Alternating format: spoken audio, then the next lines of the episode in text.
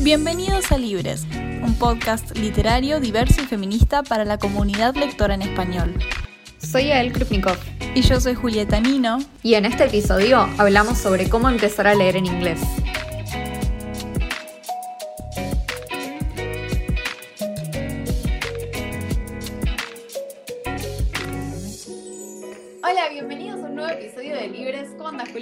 ¿Todo bien, vos? Bien, muy contenta con el tema que tenemos para charlar hoy, que es algo que a mí me encanta y que también nos preguntan bastante como Sí. personas que, que leen y que mucha gente se sorprende también cuando, cuando ve mi biblioteca o cuando ve los libros que más me gustan, que, que muchos son en inglés. Y bueno, queríamos hablar hoy un poco de cómo llegamos a, a eso y, y cómo ustedes, si tienen ganas, pueden empezar a leer en inglés. Sí, porque se tiene mucho la idea de que hay que leer en inglés para no quedarse afuera de las últimas novedades. Viste que, bueno, la idea de leer en inglés surge mucho por eso, por leer cosas que no están traducidas y a veces puede ser más fácil de lo que se cree o más difícil de lo que se cree, así que bueno, Eh, y me gusta también saber que las dos arrancamos como por un interés tan genuino y no por eso que a mucha gente le pasa, que viene como desde un lugar un poco más negativo, o por lo menos, no sé si negativo, pero de sentirse como medio dejado afuera. Tipo, que si no lees en inglés, quedas como medio afuera de la cultura del mundo literario, o esto que vos decís de que hay ciertos contenidos que directamente no están disponibles, o que como la mayoría del contenido que consumimos nosotros de literatura juvenil en Argentina proviene de lugares de habla inglesa, es como que leerlo en el idioma original y acceder a la voz original del autor implica siempre leer en inglés. Cosa que es otro tema sobre el que hay muchísimo para charlar y que tenemos ganas de hacer un episodio al respecto sobre por qué la literatura juvenil en Argentina está en gran parte, en su inmensa mayoría, digamos, eh, importada de otros lugares. Pero sí, es un hecho que, que muchas veces para la gente es como, es, leo en inglés o me quedo afuera. Y quería saber Sí. si vos pensás que realmente están así o que, o que hay maneras de, de conectarse con la literatura sin necesariamente hablar inglés. Más allá de que nosotros ahora en este episodio di- decimos, bueno, si quieren acercarse, hagan esto, pero como que realmente es 100% necesario. Yo siento que no es 100% necesario, pero sí estás afuera de una parte de la comunidad, como que podés formar tranquilamente parte de la comunidad literaria online hablando español, pero siempre van a haber libros que no van a estar a tu alcance si no los lees en inglés porque están en otro idioma. Y al mismo tiempo, siento que de a poco, de a muy poquito, distintos términos en inglés se van incorporando a la comunidad en español. Como que yo cada tanto estoy eh, mirando en las redes y veo que se usan muchas palabras, muchos términos en inglés que no son términos súper intuitivos, pero como que van encontrando su camino a las traducciones. Y no sé, ¿vos qué pensás? Eh, no, un poco lo mismo. Yo creo que es re posible. Por suerte hay un montón de literatura que sí está traducida y cada vez más hay, hay como contenido en internet también orientado a la comunidad de habla hispana. Pero sí me parece que leer en inglés tiene como un montón de beneficios agregados si uno lo está haciendo con ganas y, tiene como la, la predisposición para sentarse y tal vez que le sea un poco más difícil, pero como que podés llegar a conectarte con un montón de gente nueva porque se te abren puertas para seguir un montón de creadores de contenido interactuar con un montón de fans de otros países.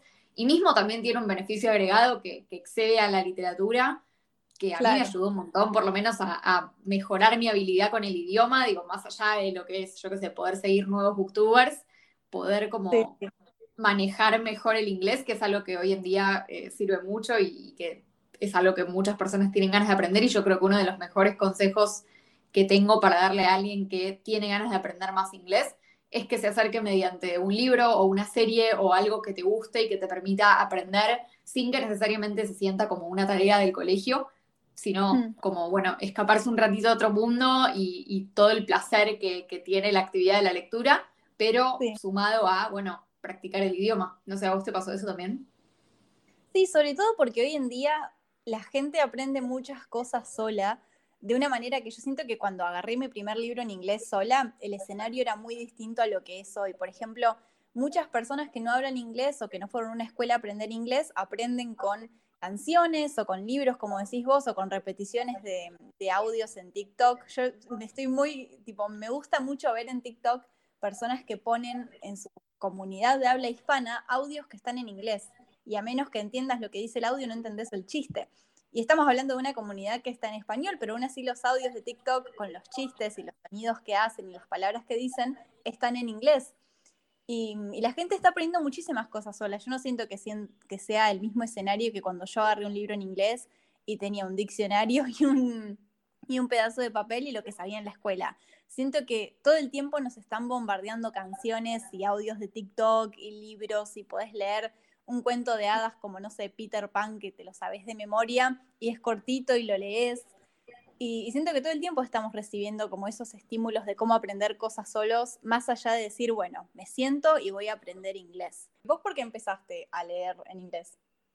Yo porque siempre me gustó mucho el idioma, me, encantan los idiomas en general, me encanta aprender idiomas y cuando estaba en sexto o séptimo grado dije, bueno, voy a probar leer algún libro en inglés, como así como desafío.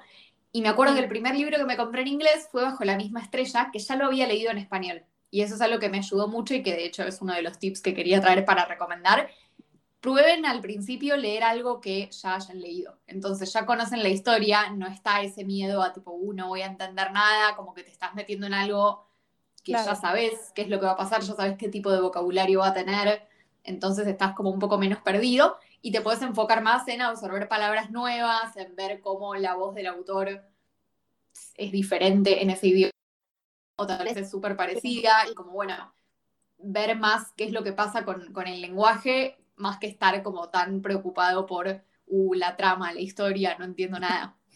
Claro. Yo creo que el primero que leí fue el segundo de Trono de Cristal, que bueno, mi, inicio con esa saga lo conté en el episodio anterior, es como que se va haciendo una serie al respecto, pero lo, lo, probé más que nada por las mismas razones que vos, me gustaba mucho el idioma y leí algunos libros en inglés muy cortitos para la escuela, y, nada, un día dije, bueno, quiero probar yo el mío propio porque este libro que me interesa leer no está traducido y, e intenté hacerlo. Y me acuerdo que lo leí en formato digital, por lo que, bueno, ahí viene uno de mis consejos, que sería leer, si es que lo ven conveniente, un libro en inglés en formato digital. ¿Por qué? Porque es más probable que en ese formato puedan acceder a diccionarios o traducciones, que es lo que yo hacía cuando empecé a leer. Siento que si agarras un libro en papel en inglés, ponerte a agarrar un diccionario o buscar qué significa cada palabra te va a tomar más tiempo y no lo vas a terminar haciendo. Si lo hacen, genial. Al menos yo no tenía esa fuerza de voluntad y siempre está bueno poder ir buscando qué significa cada palabra. Algunos dispositivos vienen con la opción de buscar qué significa o la copias y la pegas en Google y te la dice el traductor. O tener un cuaderno al lado, que son las dos cosas que yo hice. Iba buscando qué significaba cada palabra y me las anotaba y después las volvía a leer y las iba aprendiendo. Sí, concuerdo totalmente, es una gran manera de empezar esa, más allá de lo que venimos diciendo, que, es totalmente posible y que no es que uno se va a sentir totalmente excluido si, si no sabe inglés. Me parece que tiene un montón de beneficios que están buenísimos, tanto dentro de la comunidad literaria como para la vida en general, y por eso nos parecía que estaba bueno compartir, bueno, nuestras propias experiencias, cómo arrancamos, los consejos que tenemos. Eh, así que bueno, que aparte de lo que ya dijimos, ¿qué otros consejos eh, le darías a alguien que, que quiera arrancar. Yo siento que uno que adelanté recién sería leer libros cortos, algo que, sepas que vas a terminar y como dijiste vos antes, algo que te interese. Puede ser, como dije recién, no sé, Peter Pan o Alicia en el País de las Maravillas, o un cuento que te suene de algo y sea cortito y te lo conozcas. Yo probé con muchos cuentos así como chiquititos, bueno, cuentos por así decirlo, libros pequeños, porque te aseguras que lo vas a terminar y, y tenés un cierto, como ya tenés una entrada al libro y no estás 100% en un lugar nuevo, como dijiste vos. Sí, yo le sumo a eso también, a mí me gustó mucho y me hizo muy bien poder arrancar con literatura juvenil. Tal vez incluso si lo que leen hoy en día ustedes no es tanto, o sea, no, no es de ese género, si están acostumbrados a leer cosas más adultas, más complejas, para leer en inglés les recomiendo arrancar con algo bien simple, incluso algo que les parezca una pavada, pero la dificultad adicional del idioma hace que muchas veces tengamos que concentrarnos en historias un poco más simples o por lo menos de, mundos que, los tenemos muy conocidos. Por ejemplo, yo siempre recomiendo arrancar con libros realistas, no de fantasía, porque muchas veces los libros de fantasía tienen descripciones muy largas y muy complejas de lugares o incluso tienen palabras relacionadas con las reglas de ese mundo fantástico que no aplican en nuestra realidad y la verdad es que para empezar a leer en un idioma nuevo es mucho más simple y mucho más placentero leer un libro, por ejemplo, de unos adolescentes en una secundaria. Y entonces Son palabras que probablemente las aprendieron si vieron eh, inglés en la escuela, son palabras que seguramente las vieron en series, en TikTok, en todos los medios que decía Juli, por los cuales hoy en día nos, nos bombardean un poco con el inglés. Así que me parece que es como una, un lugar muy ameno para arrancar y está lleno de literatura juvenil en inglés. Es muy fácil conseguirla acá en Argentina, si van a cualquier librería o incluso en los, eh, si se quieren bajar un libro en formato digital, es uno de los géneros más fáciles de conseguir Así que eso es, como una manera muy fácil de arrancar. Sí, también suelen ser justamente libros breves. Y yo siempre recomiendo lo mismo porque la fantasía puede tener términos muy difíciles o son libros más largos o hablan mucho rato de las mismas descripciones con palabras complejas y lindas que en, la, que en los libros realistas eso no está. Y lo mismo con la poesía.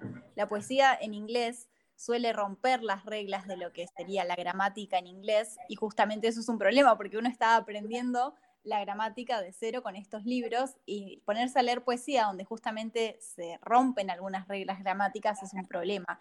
Y la ciencia ficción también. Ciencia ficción tiene muchísimos términos de tecnología o ciencia y todo eso es muy complicado, incluso si sabes de inglés, libros que empiezan a hablar sobre naves espaciales o inventos tecnológicos, eso es un problema.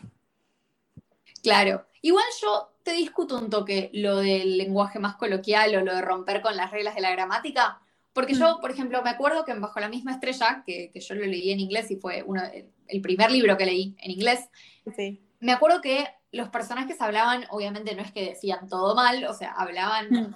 bien, digamos, dentro de lo que, lo que se considera bien, pero como hablaban, como eran gente común y eran adolescentes, muchas veces rompían ciertas reglas de gramática o mm. usaban ciertas palabras que son como lunfardo, o sea, lenguaje bien coloquial que no sé si está en el diccionario, y eso puede parecer como algo tal vez muy, que, da mucho miedo y como, ay, no, no voy a entender nada porque no sé qué, no sé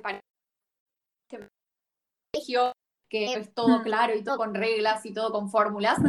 Pero la verdad es que para mí fue una de las mejores cosas que me dio leer en otro idioma, que es que aprendí a hablar el inglés como habla la gente normal, como habla un adolescente común en su vida cotidiana, en su escuela, con sus amigos, que no necesariamente es como te enseñan en los libros de inglés de la escuela. Así como nosotros cuando hablamos castellano también rompemos un montón de reglas y, hacemos cosas que están mal, pero bueno, es la manera que tenemos de hablar, que es mm. como aprendemos en nuestras vidas cotidianas. Y entonces me parece que, aunque obviamente puede parecer un poco difícil a la hora de empezar, vale mucho la pena y, quizás es, como algo que uno lo puede, lo, puedes elegir verlo como eso, como algo que da miedo, o como una oportunidad de como, ay, voy a conocer maneras nuevas de hablar y voy a conocer una forma de entender el inglés que no es la que vengo expuesto hasta ahora, o sea, que, es algo nuevo. Sí. eso completamente. Yo lo decía más que nada en términos de poesía, donde las oraciones terminan rotas a la mitad. A mí me pasaba mucho cuando empecé a leer en inglés que no entendía muy bien qué estaba pasando porque se rompían palabras, se conjugaban mal las cosas y eso no se correspondía como habla la gente. Pero en, ese sentido, en, términos de la poesía, que también lo he visto en muchos lugares de personas que opinaban parecido, yo, lo siento, al menos siento que es una buena recomendación en cuanto a la poesía, pero todo lo otro que dijiste, en los libros realistas como Bajo la misma estrella, me pasó exactamente lo mismo. Los libros esos que, que dan miedo porque hablan como habla la gente en realidad en inglés, que no es lo que ves en la escuela, es completamente válido. Y es más, un libro que yo empecé a leer en inglés fue Ana y el beso francés de Stephanie Perkins, que era un libro que no estaba en español en ese momento y se trata justamente sobre una chica de Estados Unidos que va a Francia de intercambio. Y por ende, gran parte del libro se trata sobre cómo hablar francés y cómo hablar inglés. Y todo el tiempo estaba lleno de lunfardos y cosas que no te dan en la escuela. Y me acuerdo que me costó muchísimo porque la gracia de entender el libro era entender cómo se habla en realidad más allá de lo que te enseñan de cómo hablar. Y es un libro que yo siento que está muy bueno para recomendar porque por ahí cuesta, pero al mismo tiempo, si lo lees de a, poco y justamente con esta idea de que vas a aprender el idioma, está muy bueno porque aprendes los chistes de, cómo se habla en inglés de adentro. Siento que esa, la, la traducción de ese libro nunca la leí, pero me parece muy extraña porque toda la gracia del libro es leerlo en inglés para entender los chistes en cuestión, para entender cuáles son estos dilemas entre el idioma francés y el dilema inglés. Y a mí me, me, gustan mucho esos libros que se tratan justamente sobre diferencias culturales o sobre idiomas porque aprendes muchísimo, aunque cuesten. Sí, y me diste el pie para arrancar con nuestro gran repechaje de libros que recomendamos para arrancar, porque nosotros las dos leímos bastante en inglés y hoy en día mi biblioteca está llena de libros en inglés que amo, pero no sé si todos los recomiendo a una persona que está recién arrancando, así que teníamos ganas de compartir algunos que nos parece que están muy buenos. Julia acaba de decir, bueno, Anna and the French Kiss, y yo arranco con también uno que, fue de los primeros que leí y que me gustó mucho. También una parte es de John Green y después tiene otros dos cuentos. Son tres cuentos. Uno es de John Green y los otros dos son de otros dos escritores que ahora no me acuerdo cómo se llaman, pero los voy a dejar en la descripción. Pobres, qué mal que está. Pero Let It Snow o Noches Blancas en español son tres cuentos eh, están ambientados en Navidad, en un pueblito. Tiene una película de Netflix que es como una adaptación no muy fidedigna, así que incluso si vieron la película pueden leer el libro y como no es que ya saben todo lo que va a pasar, pero sí hmm. está bueno haber visto la película quizás para entender un poco el contexto y esto que decíamos como de no entrar de la nada a un mundo completamente nuevo. Son historias que se entrelazan, todas con adolescentes, sobre amor, sobre amistad, sobre cómo cambian los vínculos a medida que vamos creciendo y todo ambientado en una atmósfera que por lo menos a mí me encanta, que es tipo ciudad chiquitita en Navidad y nieve y estrellitas y arbolitos. Así que eso, es un libro hermoso y es un libro que a mí me sirvió mucho para arrancar. Hmm. Yo quiero recomendar todos los libros de Adam Silvera, tiene como cuatro ya y son todos contemporáneos que mezclan un poco de ciencia ficción, también escenarios que no son reales, pero que toman lugar en nuestro mundo. En nuestro mundo y, están escritos de una manera muy simple, muy llevadera y son libros cortos, contemporáneos, LGBT, con, historias que en su momento fueron pioneras de la literatura LGBT, ni, bien empezaban y Adam Silvera es muy importante en ese aspecto. Y, y, sus libros son muy buenos para empezar a leer en inglés. Siento que fueron de los primeros que yo leí al menos. Qué bien, qué lindo. Yo recomiendo eh, también otra, otra gran película de Netflix, To All the Boys I've Loved Before, y sus dos secuelas de Jenny Han, que son bellísimas, son historias muy lindas, también con representación asiática, que está buenísimo. Y además mm. son libros súper llevaderos, súper dinámicos, capítulos re cortos, que a nosotras siempre nos encanta, y que para esto me parece, como dice Juli, la, brevedad es, clave. Así que son libros cortitos, son libros en lenguaje súper bajado a la tierra, o sea, cosas muy, muy cotidianas hmm. y con personajes hermosos y bueno, obviamente la, historia que todos probablemente conocemos de las películas, eh, mucho romance, también mucha amistad, mucho de, bueno, tratar de descubrir quién es uno en, en la adolescencia y me parecen libros bellísimos, yo leí los tres y me encantaron. Yo quiero recomendar los libros de Elizabeth Acevedo, que tiene tres. Uno no me acuerdo cómo se llama, pero lo vamos a poner en la descripción de nuevo. Otro de ellos se llama Poet X, tanto en inglés como en español. Y un tercero, que es el que a mí más me gusta recomendar, es With the Fire on High, que está llegando en español, pero no sé cómo se llama tampoco, así que también lo vamos a poner en la descripción pero son libros eh, con representación latina, por lo que también estamos hablando de libros que tienen algunas palabras en español de por medio, lo cual está buenísimo. Y, y son novelas muy llevaderas, muy cortas, que enganchan de manera increíble y siento que son de esos pocos contemporáneos que son al mismo tiempo muy poéticos y lindos, pero no por eso más difíciles de leer como si fuera un libro de fantasía. Y este último que mencioné se trata sobre una chica que quiere ser chef y yo siento que eso es una cosa muy extraña que leer. Siento que cuando lo leí era un libro con una premisa tan bizarra, pero bizarra no en el sentido de que, no en un sentido negativo, sino que era algo muy random, muy fuera de contexto que jamás había leído. Y eso me gusta mucho de los libros de Elizabeth Acevedo, que son tramas muy sencillas, pero cuando te pones a pensar de qué se trata el libro, es como, es un libro sobre esto. No puedo creer que existe un libro puramente sobre una chica que quiere ser chef. Y es muy, muy bueno. Ay, me dio ganas de leerlo ahora. y bueno, yo para salirme un poco de, la, de los contemporáneos, pero también mm. recomendar algo en el mismo espíritu, los libros de Roald Dahl me parecen fantásticos para empezar a leer en inglés. Matilda, Charlie de Fábrica de Chocolate, todos los que conocemos son clásicos. Mm. Están escritos en un idioma muy fácil también porque están orientados a, niños y adolescentes jóvenes.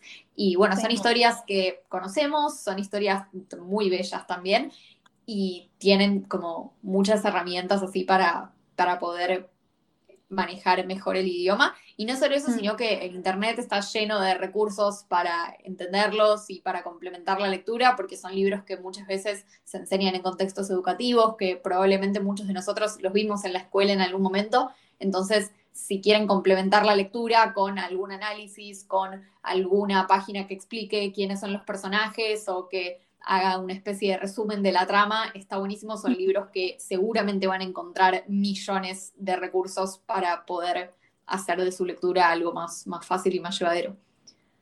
Sí, qué lindo. Sí, yo no he leído ninguno, la verdad, así que tengo que, de Robert Dahl. Ay, Roald Dahl es un capo. Es una persona medio polémica, pero es un capo. Escribiendo. Otro día hablamos de eso. Bueno, otra recomendación es la autora Tajer Mafi con su libro Al otro lado del océano, que para mí es muy cortito, muy sencillo y habla sobre una chica que vive en Estados Unidos después de eh, lo que pasó el 11 de septiembre, cómo es ser musulmana en Estados Unidos en esa época, que es en parte una historia autobiográfica de la autora, que era niña cuando eso pasó en Estados Unidos y ella era inmigrante. Es un libro que se lee muy rápido, tiene una historia de amor hermosa y es muy simple, muy tierno y con claramente un montón de mensajes e ideas muy profundas que nos dejan pensando. Y también la saga Shatter Me de esa autora, por más de que es fantasía, no es tan difícil de leer en ese sentido. Así que ese sería más como un próximo paso. Muy bien, muy lindo. ¿Cómo se llama en inglés al otro lado del océano? Ah, eh, A Very Large Expanse of Sea. Hermoso, buenísimo. Y yo recomiendo también los libros de Rainbow Rowell, sobre todo Eleanor y Park, que se llama igual en inglés. A mí me encantó. Ella tiene un montón de historias, todas muy diferentes. Por ejemplo, también tiene Landline, que se trata sobre una pareja de personas, eh, o sea, casados con hijos que están teniendo como problemas en su matrimonio, e incluye como un poquito de algo medio de, no sé si es, no, no le diría fantasía, es más realismo mágico, porque es, ella puede hablar por teléfono con su yo del pasado. Pero después Eleanor y Park, por ejemplo, es una historia completamente realista sobre dos adolescentes que se enamoran en la secundaria y la relación que tienen. También tiene representación de diversidad corporal y de un montón de temáticas súper interesantes. Y bueno, Rainbow Rowell es una, es una autora que a mí me encanta, que tiene esos libros de temas súper variados. También una saga de fantasía. Tiene un libro que se llama Fangirl, que muchos lo conocemos, que es sobre, también muy bueno para empezar a leer en inglés, que es sobre una adolescente en la universidad que escribe fanfiction. Así que, bueno, algo con lo que muchos de nosotros tal vez nos podemos identificar. Y bueno, todas sus historias son súper diferentes entre sí, pero a la vez tienen como una energía muy linda que comparten y son súper llevaderas, también súper bajadas a la tierra en, en, cómo hablan los personajes y en el, el lenguaje de las historias. Así que nada, súper recomendado también para empezar.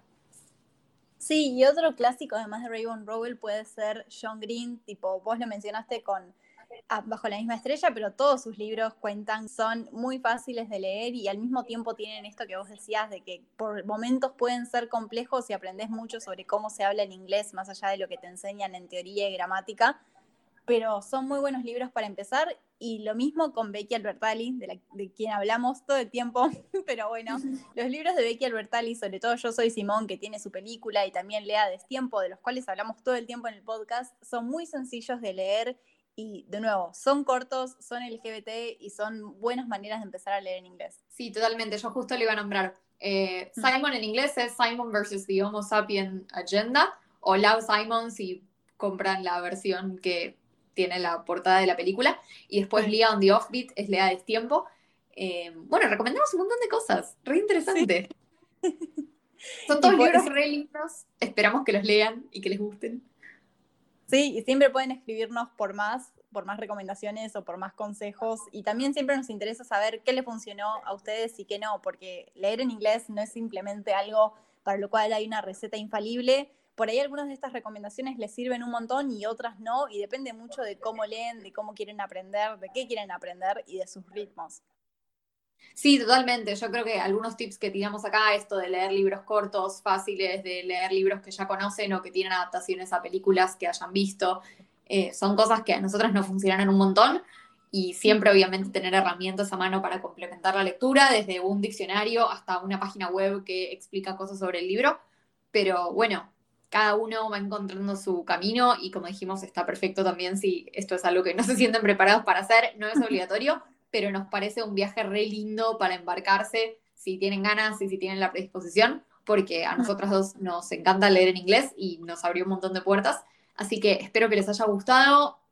Vamos a dejar los libros que recomendamos en un highlight en nuestro Instagram, que es arroba librespodcast con B corta, todo junto, así que pueden ir ahí a ver los libros que recomendamos para arrancar a leer. También nos encuentran en TikTok como arroba libres.podcast. Y yo soy arroba mi universo literario writer. Yo soy arroba Krupni. Y bueno, nos vemos la semana que viene con otro episodio. Gracias por escucharnos. Chao. Chao.